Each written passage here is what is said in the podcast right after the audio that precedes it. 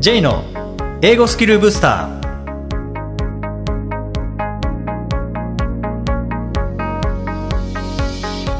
こんにちは J こと早川浩二ですこんにちは、アシスタントのあきです。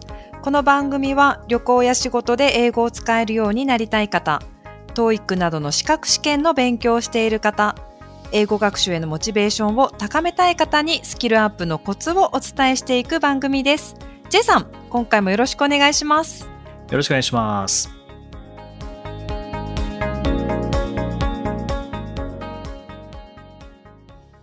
えーこの度5月2日でですね、えーはい毎日配信しているボキャブラリーブースター、まあ、単語のフレーズのメルマガですけどもそれが丸11年を、えー迎えました。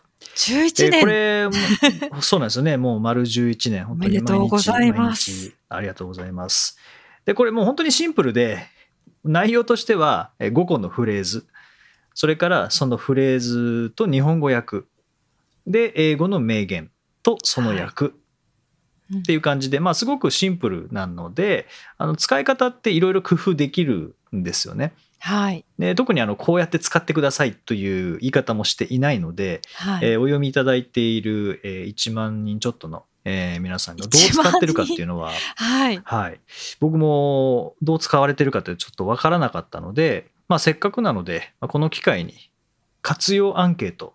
取らせていただいたんですよね。はい。でこういつどこでどのように使われているのかどんな工夫されているのかっていうのは もう僕自身もあなるほどこういう使い方があるんだなっていう、へーあの、はい学びもありましたしすごく参考になりましたので、まあ、ぜひあのこの場を借りて、えーボキャブラリーブースターの読者の方の活用法をご紹介したいとえー思います。聞きたいです。はい。はいまあ、まずいつ活用されてるかっていうところなんですけどもやっぱりはい。あの配信が平日は午前7時土日祝日午前9時。で元旦午前10時という感じなので、簡単もあるんですね。うん、元旦もありますね。休みはないです。はい。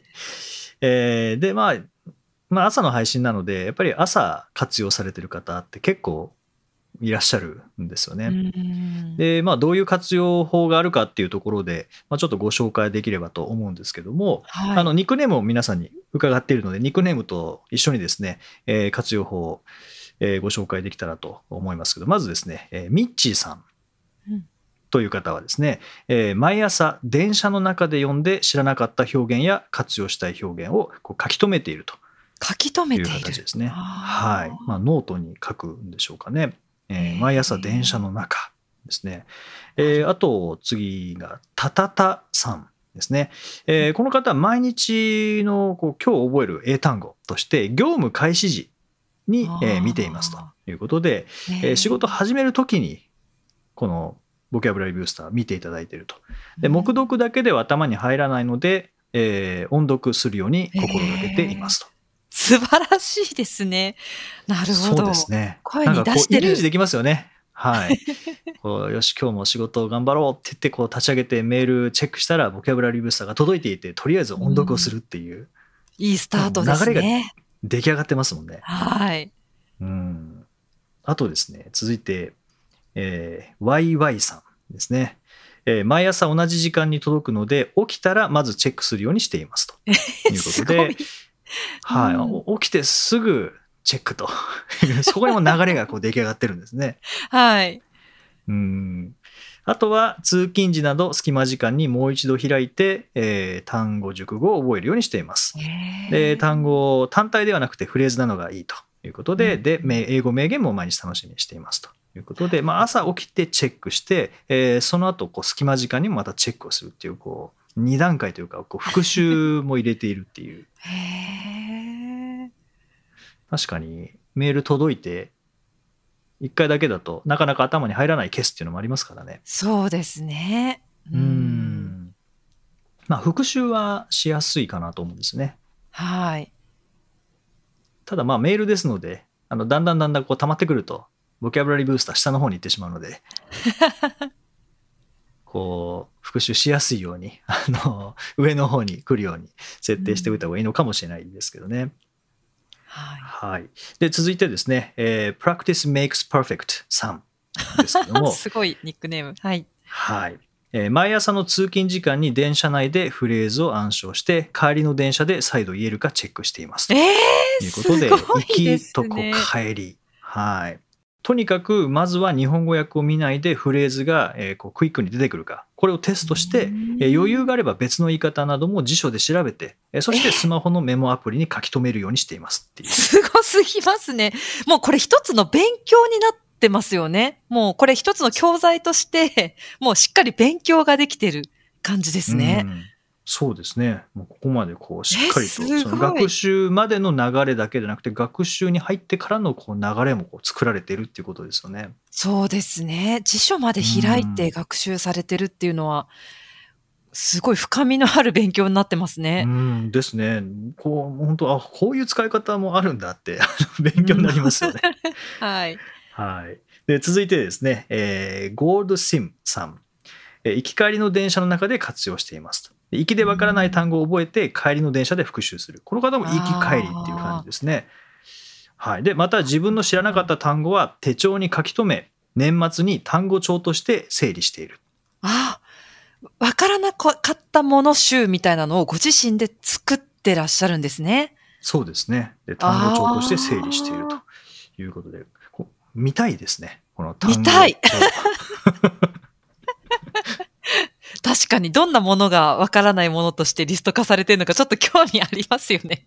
そうですね。すごいな。うん、いやこれ毎日なのでそれこそ365日分の中でわからないものを、まあ、まとめてで単語帳になるので、まあ、結構な厚さになるのかな。まあどのぐらいの期間をお読みいただいてるかわからないですけども、まあ、うん11年ですからねそうです結ね。構初期からもしお読みいただいているのであれば、まあ、かなり、まあ、もちろんあの重複するフレーズっていうのも結構あるとは思うんですけどねその重複する分あの前は分からなかったけど覚えたっていうのも多分こう出てきますからね。確かに。あれこれなんか前出た気がするみたいな記憶が蘇ることもあるでしょうね、きっと。そうですね。そうですね。はい。あと、てっちゃんさんですね。毎朝仕事を始める前のメールチェック時にボキャブラリーブースターを拝見していますとといいうこと。で、やっぱりこう、な皆さん流れがこうできています、そうで。すね。もう。システム化されてるっていうか、ルーティンができてるっていうか、いつ読むかってやっぱ決まってるんですね。うん。そうしないと多分埋もれちゃいますよね。うんうん。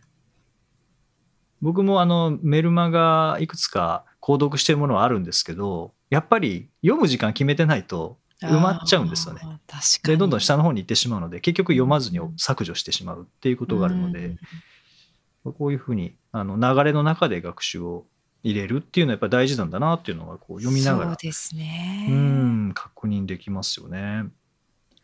はい、それからこうノートにまとめる方っていうのもまた結構いらっしゃってで、まあ、どういうふうにノートをまとめるのかっていうのも、まあ、参考になると思いますのでぜひご紹介できればと思うんですけども、はい。えーまずですね、えー高弘さんが、えー知らない単語のみピックアップしてうん Excel にまとめています。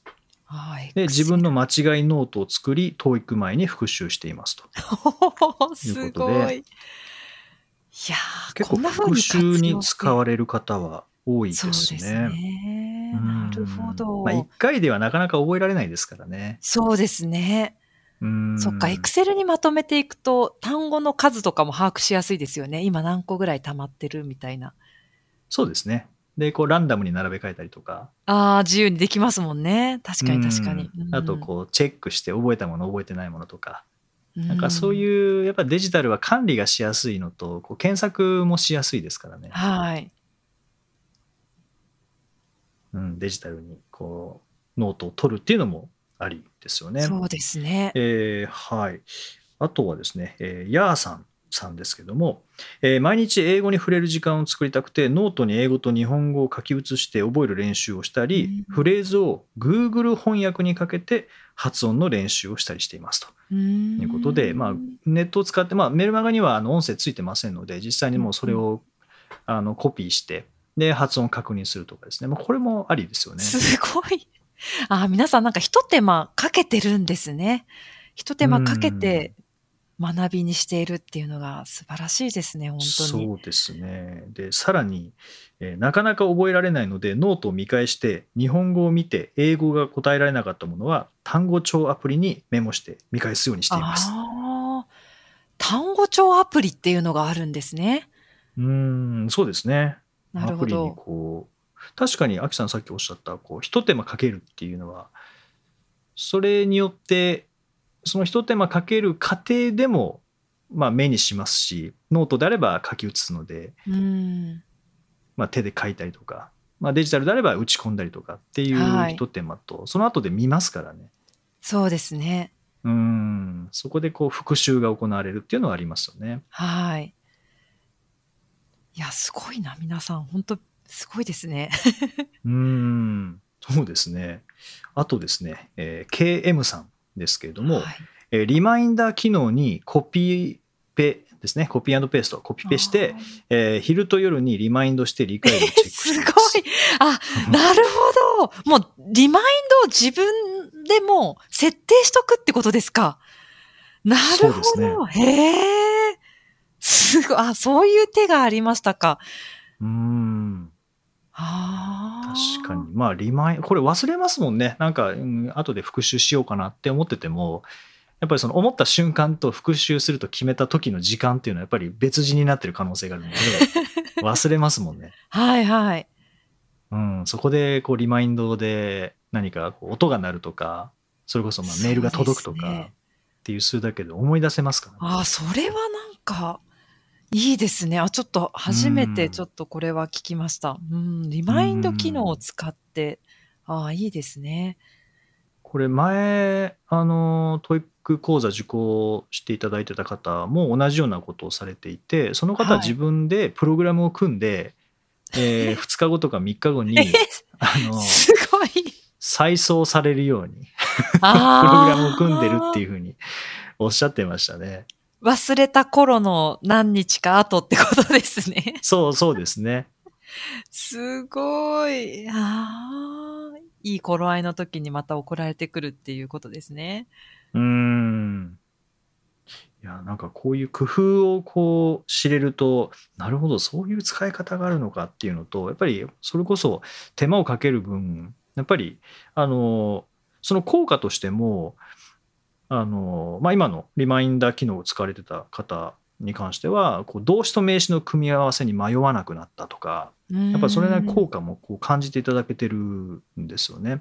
なるほど。ただ単にこう見て終わりだとなかなか頭に入らないですけども、こうはい音読をしたりとか復習して何回も目にしたりとかっていうする中うんで効果は結構感じていらっしゃる方多いですね。なるほど。で先ほどのこう暗唱されるっていう方に関してもこう英語の発話において以前より瞬発力が高まって言いたいことがスラスラと口にできるようになってきましたとか。すごい。あ、そこまで？うんまあもちろんこれボキャブラリーブースターだけじゃないと思いますけどね実際にこう英会話とかされてるのかもしれませんし仕事でこう普段から使われてるのかもしれないですけどもいやーでもやっぱこうフレーズでっていうところで何かそうですね。うんあるのかなっていう気はしますよね。フレーズっていうのは大きいですよね。その、もうそもそものボキャブラリーブースターの作りがフレーズになっているっていう使い勝手の良さっていうのはあありますよね。。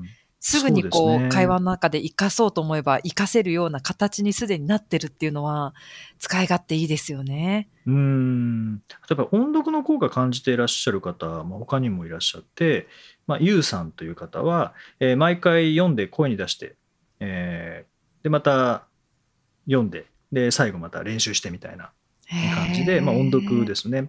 でこうすることでコロケーションが頭に入ってくる。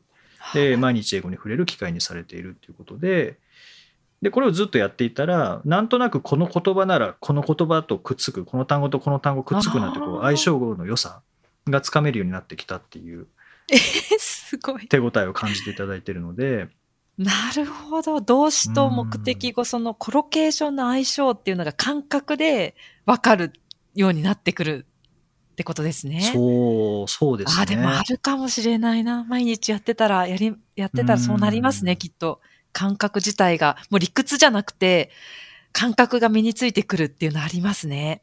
ありますよね。多分日本語そうやって覚えたんですよね、あきっと。何回もそうですねて。確かに確かに。うん。理屈じゃないですもんね、そこも。う。ん。そこにはあの当然あの動詞プラス目的語っていうのはそこは文法になってますしぶ動詞プラス副詞とかも文法ですけどでもあんまり文法考えずに日本語喋れるのはフレーズで頭に入ってるからっていうところですし「まあ、Thank you very much」なんかもあと「フライドチキン」とかっていうのも、まあ、文法知ってるから話せるわけではなくてただ単にこのフレーズのままお音声化できているっていう、うん。まあ、ところが大きいですもんね。そうですね。うんいや、本当日々のなんか積み重ねって大きいですね。そうですね。あと、こう、授業で使われている方とか、大学の先生ですけれども、えー健太郎さん、えーからはですねこう、自分が大学で行う授業で使っています。えー初回の授業時に履修学生全員に登録してもらって、えーその後は毎回その日配信された5つのフレーズを音読してから授業を始めています。授業のきっかけにしていただいていたりとか、ね、そうすることでこう学生さんがボキャブラリーに触れることを日常化するのに役立っていますっていうこといや、ですね。いいですね。あ、なんかそれ聞いたら、うん私の授業でもやりたくなってきました。すごいいいですね。これもしあのうん1限だとしたらもう絶対配信遅れたら皆さんにご迷惑をおかけすることになりますからね。そうですね。はい、今日は届いてない はい。こう授業のあれですもんね。このしこうか きっちりしたこう流れがいきなりこう崩れてしまうっていう。えーそうですご迷惑をおね。かけすることになるので、はい、あのなるべく遅れないようにですね、えーうん配信したいと思いますけども、あとですね、ジョイさんというこの方はですね、はい社会人として心に留めておくべき英語名言をまとめて、新入社員を現場に送り出すときに渡しています。言葉に助けられることが多いことを合わせて伝えていますということで、まあ、おそらく人事の方だと思うんですけども、うーんそっか名言に対して、そうですうね。名言気に入っていただいている方は、やっぱり結構多いですよね。そうですね。前回かうん何かも、ポッドキャストでもお話ししましたけども、言葉の威力ってありますよね。助けられることがあるかもしれないです。ね確かに。。本当そうですね。あの、名言がこう自分に刺さる時があって、もうその日はやっぱりこう、気合が入るっていうう、んそういうコメントもありますからね。ああ、なるほど。そっか。その日に読んだ名言がたまたま今の自分にヒットするっていう。そうですね。っていう方は、まあ、名言で言うと、真央さんという方は毎日音読していて、まあ、特に心に響いた英語名言はノートに書き写しているとかですね。なるほど。うーんあとまあ工夫としてはあの日本語をまず見てそれを英語にするっていうところをやられてる方もいて、あの正人さんという方は5つのまあフレーズについて、えー日本語から英語でこう言えるようにこう暗記をしていくっていう。ところとかですね、まあ、そうすることで繰り返してやっていくうちに、えーいくつかのフレーズっていうのは英語がすんなり出てくるようになったとかなですね。いう手応えも感じられていたりとか、あとは他に、アキさん、これ多分、あの、アキさんのアキさんとはまたちょっと、別の方ですね。アキさん、これ書いてないですもんね。かか書いてないです。すいません。ですよね。ですよね。はい。はい。別のアキさんですけども、はい。えー初めに日本語から英語でスッと出るかどうか試してみるっていう。いいきなり英語を見ずに日本語を見て、英語が出てくるかどうか。あの流れとしては最後に復習っていうところがありますけどね、まずその復習を見るっていうことですかね。なるほど。で英語日本語をスッと出るかうん試して、で英語名言もこうグッとくるものがあったらメモ用紙に書き留めて、えーそしてそれを冷蔵庫に貼り付けて、えー 目につくたびに音読をするというすごい。ああ、もう一日の学習になりますね。一日を通して、もう冷蔵庫開くたびにそれを見るっていう。そうですね冷蔵庫に行くたびに名言目に入るので音読をするということですね。ああ、覚えますね。ふとした時に出てくるぐらいになりますね、そのくらいやると。うんまあ、冷蔵庫中身冷えてますけどね心はもう煮えたぎってますあ、からうまい、うまい、うまいですね。そうですね。心うは、んポカポカ、そうですですね。ね。はい。で、まあ、その結果、英語の文型とか語順とかが理屈ではなくて、こう体得してきているような、えー気がしますっていうこと。あーなんかすごいな。ですねうんうん。ボキャブラリーブースター、役に立ちますね。いや、いや、とかめちゃくちゃ、あ、もうこれ本当に、こんな風に活用していただけて嬉しいですよね。嬉しいですよね。こんなに役に立つとは、配信してる僕も知らなかったので、いやー、こんな風に皆さん活用されて、なんか責任も感じるぐらいですよね、きっと。こんな風に活用してくださったらやめられないですね。うん、まあやめる気はないんですけどね。はい。励みにもで、結構あの、最後にこうメッセージみたいのがあればとかコメントあればぜひっていうのをあの書いていただいてるんですけども、あのはい毎日大変だと思いますがっていうのは結構書いていただいてるんですけども、あのうん毎日大変ではないんですよね。毎日大変だったら11 11年も毎日なんか絶対できないので、ああのお風呂入るとか歯を磨くっていう感じですよね。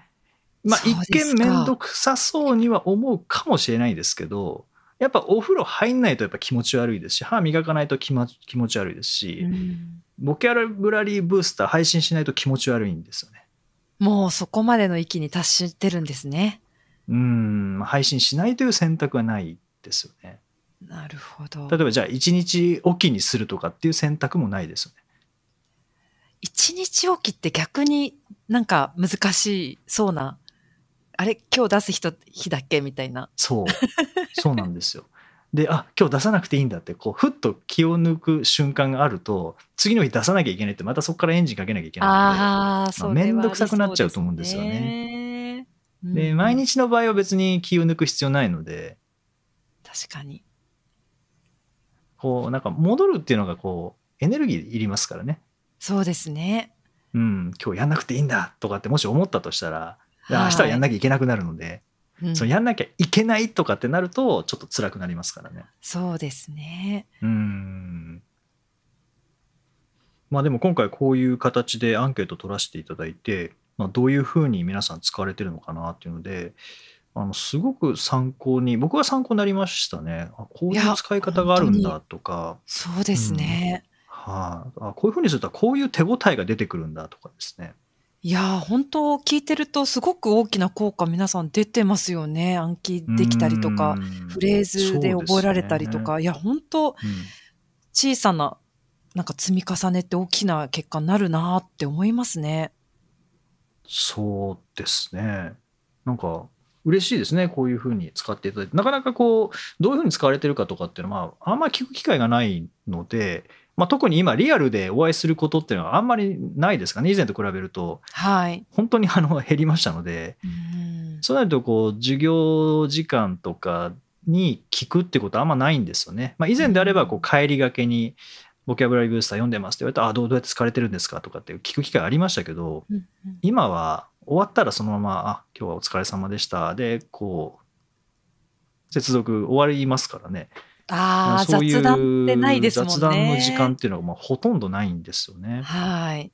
うん。だからまあこういう機会っていうのはやっぱりすごくありがたいですし、ぜひあのリスナーの皆様もこういうふうに私は使ってますっていうのがあのあればうん教えていただけたらと、えー僕のあのエネルギーにもなりますし他の方の学習の参考にもなりますので、はいぜひあの教えていただけたらと思います。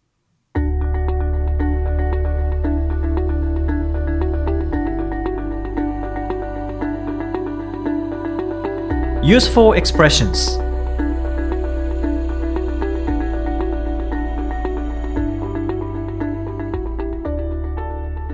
続いては、英語の名言から学ぶお役立ち表現をご紹介いただきます。J さん、今回の名言は何でしょうか？はい、えー今回はコービー・ブライアント、まあコービー・ブライアントの言葉です。If you're afraid to fail, then you're probably going to fail. If you're afraid to fail, then you're probably going to fail. 失敗することを恐れているのであれば、おそらく失敗する。こう、意識が失敗に向かっちゃうと、やっぱ失敗しちゃいますよね。ああ、意識が失敗に向かう。確かにありますね、そういう時。うーん。なんかこう、緊張しすぎる時って意識が自分に向かいすぎてる時だと思うんですよね。ああ、そうかもしれないですね。でそうすると例えばなんかすっごい怖い人に見られてたらうまく歩けなくなりますもんね。どんなシチュエーションですか？ね どんなシチュエーションそんなシチュエーションないですけど 例えば、うん、小学生の時とかですっごい怖い体育の先生が、えー運動会の練習をしている時にこう更新をしていく。でもう1ミリでもずれたらあの殴られるみたいなそんな状況ないですけど、まあ、そういう状況だとしたら、普通にこう更新ってできるのになそういう状況になったら自分に意識が向くのでなんかうまくこう右手右足一緒に上げちゃったとか、なりそうですね。うんまあ、あとよくあるのはこう普通の、まあ、床にある、えー50センチの幅。床に置いた50センチの幅の板の上を歩くのはなんてことないけど、えー地上200メートルのところにのビルの間ににその50センチの板を張ったら、絶対こう歩きにくくなるとかっていう。で落ちたらどうしよう落ちたらどうしようってなると落ちるっていう、そうですね。歩けなくなりますね、うん。恐怖で。はい、ですよね。はい、でまあうん今日はその話じゃなくて あの名言から、えー今後半ですね「You are probably going to fail」っていうところの、まあ、be going to っていう、まあ、これ文法的にはもう中学校1年生ですかねこれやるのは。うんそうですね。うん、なのであの be going to なんてことのない表現ですけども、まあ、ちょっとこれを取り上げたいなと思うんですけども、はいこれでも中学校の時って be going to と will っていうのをこうイコールで学んだ方も多いと思うんですけどもこれ違うんですよね、本当は。実は微妙な差があったり使い分けが必要だったりしますよね。うん。be going to ってどんな感じですかこねう be going to っていうのは will と比べてちょっとこう意図的だったりとかスケジュール化されていたりとかっていう時に使うことが多くって、思いつきのなんかこう計画とかっていう時には使わないんですよね。例えば明日友達に会うっていうのがもうすでに予定されているのであれば I'm going to meet my friends tomorrow もうすでに予定されて明日ちゃんと友達に会うっていうスケジューリングされているっていう場合にはこんな感じで be going to 使えますよね。うんうん、そうですね。まあまあ、それが理由で、週末何すんのっていう時って、What are you going to do this weekend? っていう be going to ですもんね。What will you do this weekend? って言わないですもんね。そうですね。うん。まあ、あとは、そうですね、まあ、will 使う時っていうのは、あのまあまあ、当然未来のことではあるんですけど、例えば、はい。まあ、さっきこの冷蔵庫に名言を貼ってで見るたびに音読されるっていう方もいらっしゃいましたけども、例えば冷蔵庫に行って音読した後に冷蔵庫開けてああ牛乳ないってなった時にあ牛乳買いに行こう。っていうのを、まあ、言語化する時は will で。はい。いいですよね。I will buy some milk とかですね。思いつきな感じですね。うんでももうあないっていうのを知っていてあコンビニに、えー今日は牛乳を買いに行くんだ、えー仕事帰りに牛乳買うんだってなってたら I'm going to buy some milk うんですもんね、そうですね。ちょっと使い分けしなきゃですね。はい。こう本当にまあ going ってまあ go ですね行くっていうあの動詞の go のイメージでもう向かっていくような感じですかね意識がもうそっちに向かっていってるはいってはいいうような、うんイメージで考えていただくとこう使い分けもしやすくなるかなと思うんですよね。はい、そうですね。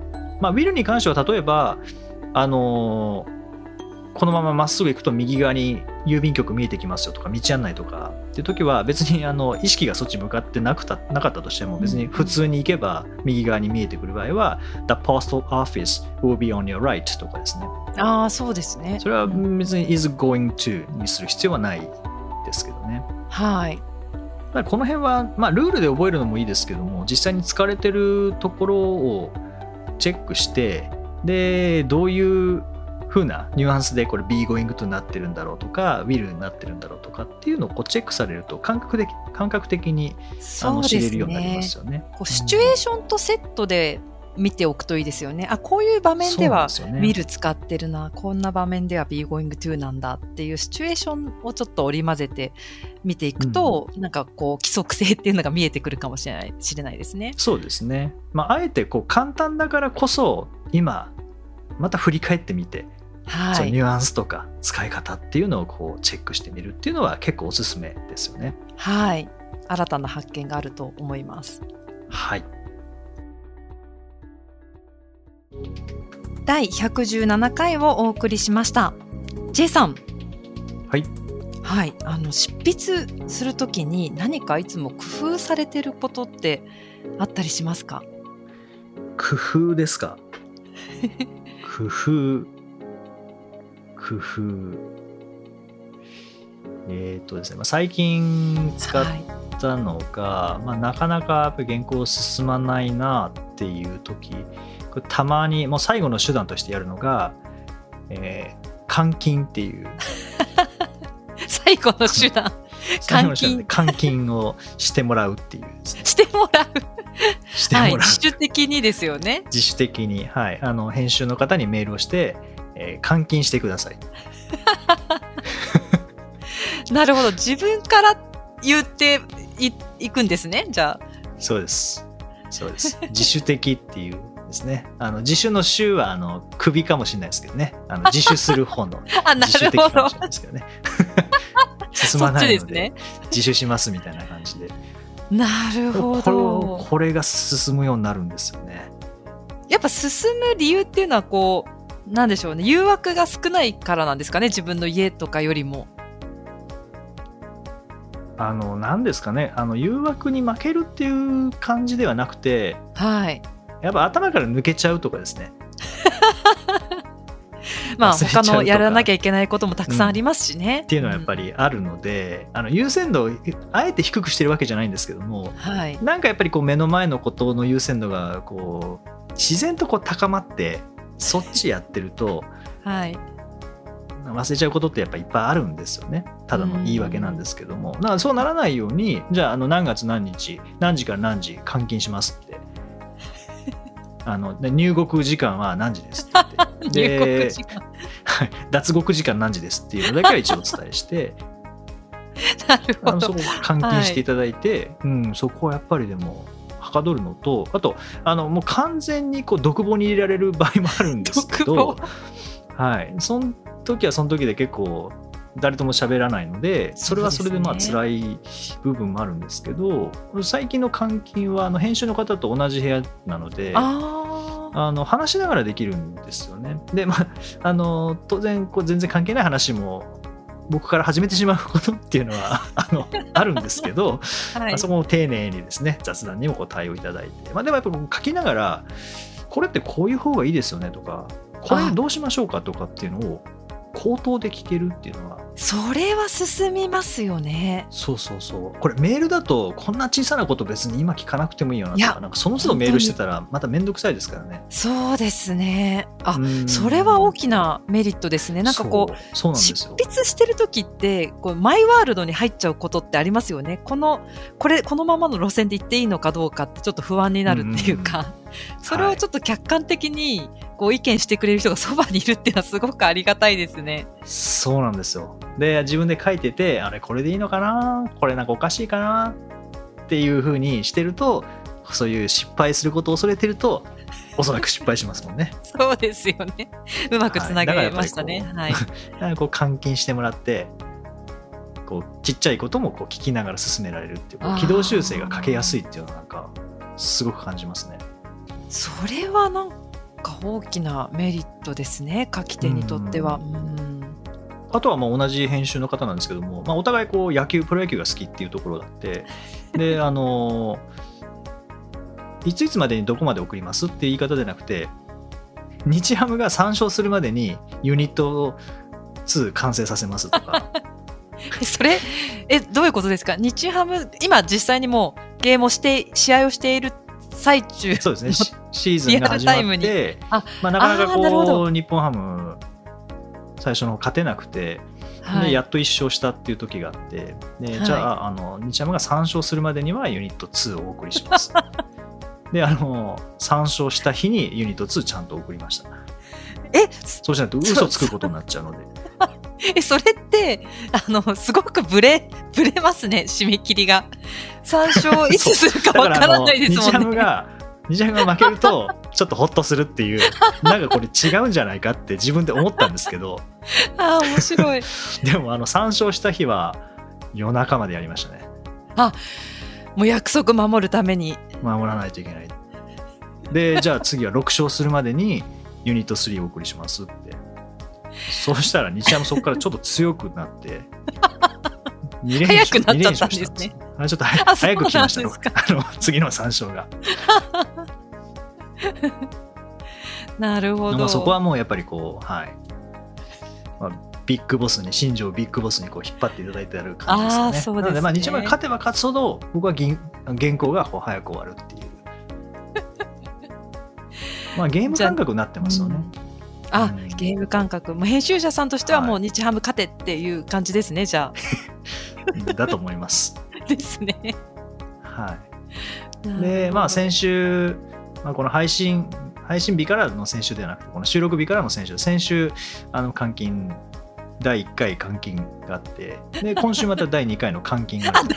第第1回じゃ終わらなかった終わらないものなん1回じゃ終わらないです。はい。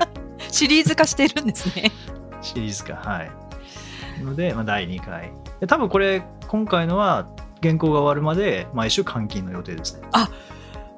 毎週間ちなみに一第一一回の解禁は監禁はどのくらいの長さなんですか？で11時半から6時ぐらいまでだったかな。えひたすらその間原稿ってことですね、じゃあ。えっと、そうです。まあ、ご飯も食べましたけど、原稿ですね。そうですか、はい。そんなに長時間かけるもんなんですね。まあ、ずっと集中してるわけではないので、やっぱりこうんう、話しながらとか。なので、うん。まあ、でも結構進みましたね。今週は10時、10時半だったかな ?10 時半に登録されて、まあ、夕方、そうですね、同じ6時ぐらいまでかな。そうですか。そうすると、まあ結構進むと思うんですよね。いや、そうですよねう。ん。なん監禁は、アキさんも、あの、監禁、書けなくなったら、もう監禁おすすめですか？いや、ちょっと頭の隅に入れときます。そままさかそれが執筆する時の工夫として出てくるとは思思いませんでした。はい。ら。はい。もうそうですね。これがでも、一番進むのは監禁です。わかりました。はい。ありがとうございまあ、ます。しない方がいいんですけどね。はい。そうですね。はい。さて、この番組ではリクエストやご感想をお待ちしています。メッセージはツイッターやメールなどでお気軽にお送りください。また、毎日配信の単語メール、ボキャブラリーブースターの購読もおすすめです。J さん、今週もありがとうございました。どうもありがとうございました。Okay, thank you for listening. See you next week.